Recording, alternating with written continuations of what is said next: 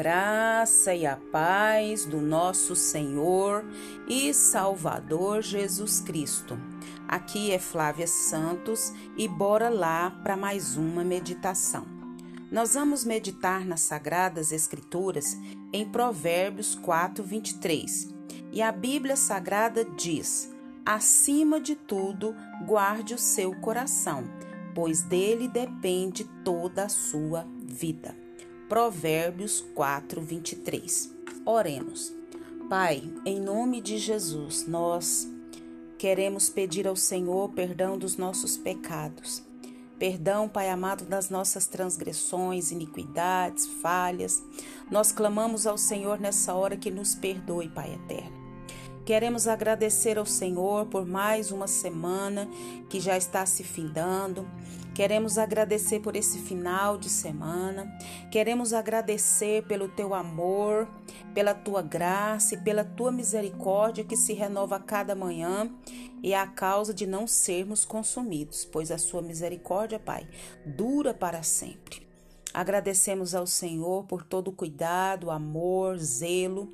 Muito obrigada, Deus, porque o Senhor tem cuidado de cada detalhe da nossa vida e a nossa vida está nas tuas mãos.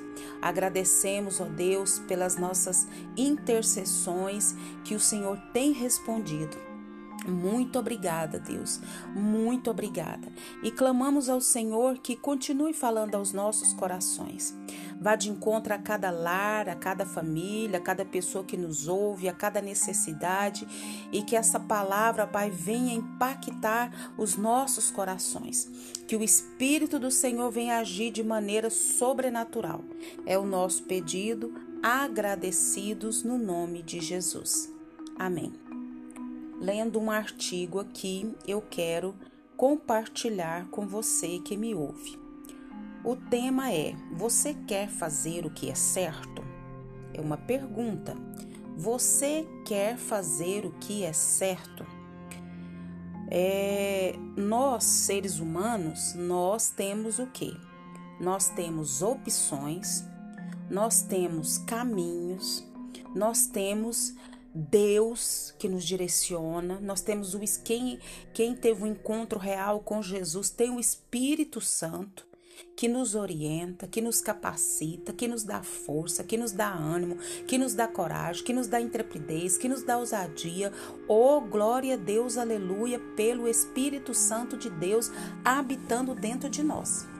Mas nós precisamos nos posicionar em fazer aquilo que é da vontade do Senhor, daquilo que é conforme a sua palavra. Salomão, ele disse: acima de tudo, guarde o seu coração, pois dele depende toda a sua vida. Depende a sua vida. E o que que esse versículo quer dizer? Esse versículo quer dizer que essa palavra na Bíblia, ela denota o coração, denota a sede dos sentimentos e impulsos do homem. Então, a boca fala, segundo Lucas 6:45, a boca fala do que está cheio o coração. Então, o corpo do cristão, ele é santuário do Espírito Santo. E convém o que? Guardarmos o nosso coração, estando o que? Atentos à sua voz, atentos à sua palavra. Hein? Nós precisamos estar com a nossa mente, com o nosso coração voltado para quem? Para Deus. É, no guardar o nosso coração o que? Com sabedoria. Né? E isso é o que? Guardar o coração é a mente, né? Que deveria buscar o que? A conduta reta, é porque é dele que procedem, né? Todas as coisas, todos os impulsos. Então, nós devemos guardar o nosso coração com muita sabedoria. E essa sabedoria não é humana, é a sabedoria que vem da palavra de Deus. Se nós formos observar a, os eventos que levaram à queda de Davi, primeiro, ele viu uma mulher muito bonita. Depois, ele viu essa mulher tomando banho. O que que ele fez? Mandou alguém procurar saber quem era ela. Depois mandou que trouxessem ela e se deitou com ela. Está tudo registrado lá em 2 Samuel 11, 2 a 4. Então ele viu Davi, ele perguntou e ele tomou para si. Teve um, teve um espaço de tempo, teve tempo para ele refletir, para ele guardar o coração dele. Se nós estamos desejando alguém que não é nosso, afaste os seus olhos imediatamente. Nós devemos levar o que? Cativo todo pensamento e torná-lo que? Obediente a Cristo. 2 Coríntios 10, 5 fala sobre isso. Nós devemos policiar a nossa mente. Nós devemos preenchê-la é com as coisas de Deus, com a palavra de Deus, com bons livros, com oração, e não preenchê-la com fantasias de revista, televisão, internet. Nós precisamos e necessitamos preencher com a palavra de Deus e trazer memórias né, do que a palavra do Senhor diz. E nós precisamos o que? Trabalhar para nos fortalecer, né, a nossa vida com o Senhor e quem é casado, né, fortalecer o seu matrimônio.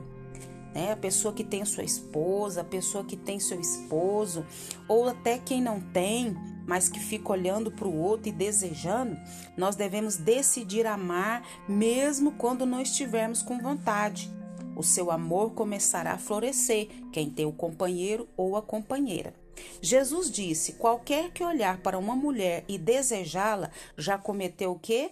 Adultério com ela em seu coração. Mateus 5, 28. Por que Jesus disse isso?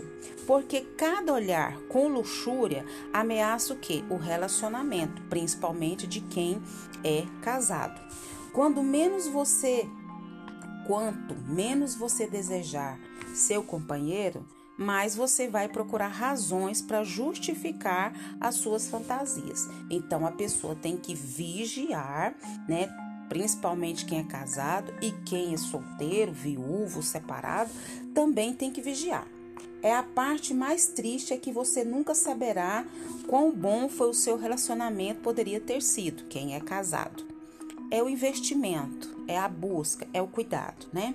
Depois que Davi foi confrontado, limpo e corrigido, ele disse: Guardei no coração a tua palavra para não pecar contra ti. Salmo 119, 11.